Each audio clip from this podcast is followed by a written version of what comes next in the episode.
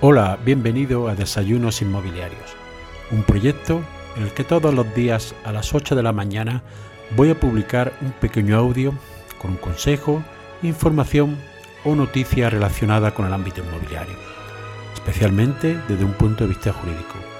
Mi nombre es José María Luque, soy abogado y me puedes seguir en mi página web abogadoinmobiliario.com. Para darte de alta las principales plataformas y seguir estos audios, lo puedes hacer en mi página web abogadoinmobiliario.com barra podcast. Los gastos de comunidad en el arrendamiento de inmuebles. Este es el tema que voy a tratar en el episodio de hoy. En general, los gastos generales y de servicios individuales están recogidos en el artículo 20 de la Ley de Arrendamientos Urbanos, en el que se establece que las partes podrán pactar que los gastos generales para el adecuado sostenimiento del inmueble, sus servicios, tributos, cargas y responsabilidades que no sean susceptibles de individualización y que correspondan a la vivienda arrendada o a sus accesorios sean a cargo del arrendatario. En edificios en régimen de propiedad horizontal, tales gastos serán los que correspondan a la finca arrendada en función de su cuota de participación. En edificios que no se encuentren en régimen de propiedad horizontal, tales gastos serán los que se le hayan asignado a la finca arrendada en función de su superficie. Establece el artículo que para su validez este pacto deberá costar por escrito y determinar el importe anual de dichos gastos a la fecha del contrato. El pacto que se refiere a tributos no afectará a la administración. Y por último, en el primer apartado, dice que los gastos de gestión inmobiliaria y de formalización del contrato serán a cargo del arrendador cuando éste sea persona jurídica. Pues bien, voy a tratar lo que se refiere a los gastos de comunidad, ya que aquellos gastos de servicios individuales, como son el agua, la luz, el gas, está claro que deben de ser pagados por el arrendatario y también incluido en ellos la tasa de basura, ya que se supone que son servicios que recibe directamente el arrendatario. En cuanto a los gastos de comunidad, sí prevé la ley que se pueda establecer un pacto de que verán de ser abonados por arrendatario, en virtud que se puede establecer dicha cláusula, en virtud del principio de autonomía de la voluntad de las partes al celebrar un contrato de arrendamiento. Al establecer este pacto, el inquilino es el que asume la obligación de pagar los gastos de comunidad de la vivienda alquilada. Pero es frecuente encontrar en los contratos una fórmula muy genérica en la que se establece que los gastos generales de la comunidad de propietarios para el sostenimiento del inmueble y que corresponden a la vivienda arrendada serán de cargo del arrendatario. Pues bien, este pacto muchos tribunales ya lo están considerando nulo si se establece de forma genérica y por las siguientes razones.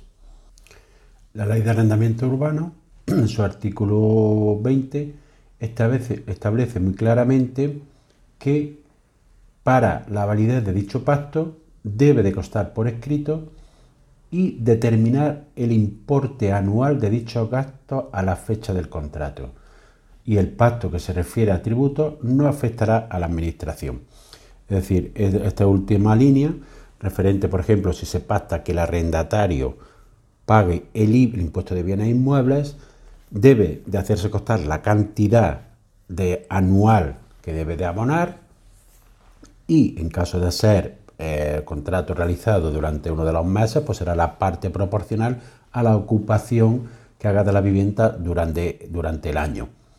Y debe de costar la cantidad, ya que si no, se puede considerar nulo ese pacto. En cuanto a los gastos de comunidad, también debe de establecerse la cantidad que se paga por comunidad en importe anual y que será efectiva para el arrendatario desde la fecha de firma del contrato.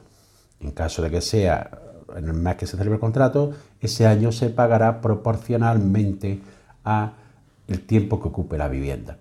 También hay que decir que solo sería aquellos gastos, digamos, de rama ordinaria de la comunidad, no los gastos extraordinarios, ya que las derramas extraordinarias normalmente están establecidas para realizar reformas o asumir gastos extraordinarios que van en beneficio de la vivienda y no solamente en beneficio del que ocupa la vivienda. Es decir, es una mejora que tiene la vivienda que beneficia al arrendador y por tanto este es el que debe hacerse cargo.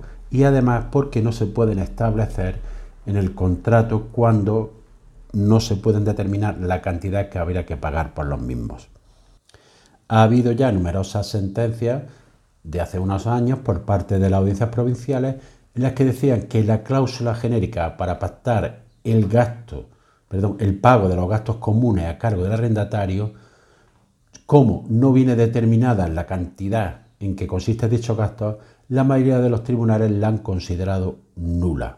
En cambio, si se hace costar en el contrato el importe oral de los gastos de comunidad asignado a la vivienda, esa cláusula es perfectamente válida. Algunas de las sentencias que ha habido dicen, por ejemplo, que para su validez del pacto deberá costar por escrito y determinar el importe anual de dichos gastos a la fecha del contrato. Esta determinación, en la que faltaba en el contrato, pues no se dice cuáles son los gastos de comunidad a la fecha del contrato. Lo anterior conlleva la nulidad de tal pacto y que no se pueden compensar con el importe de la fianza, lo que comporta la revocación de la sentencia en este punto. Por este aspecto y con esta determinación hay numerosas sentencias de audiencias provinciales en las que fijan este sentido. Si no se establece la cantidad que hay que pagar de gastos de comunidad a la fecha de la firma del contrato, la cláusula es nula. Y así llegamos al final del episodio de hoy. Espero que te haya sido de utilidad para ampliar tu conocimiento en el ámbito inmobiliario. Si quieres que este podcast llegue a más personas, puedes compartir en tu red el enlace del episodio o darle una valoración positiva en la aplicación que utilizas para escucharlo. Recuerda que me puedes seguir en abogadoinmobiliario.com. Gracias por escuchar, nos vemos en el siguiente episodio y que tengas un excelente día.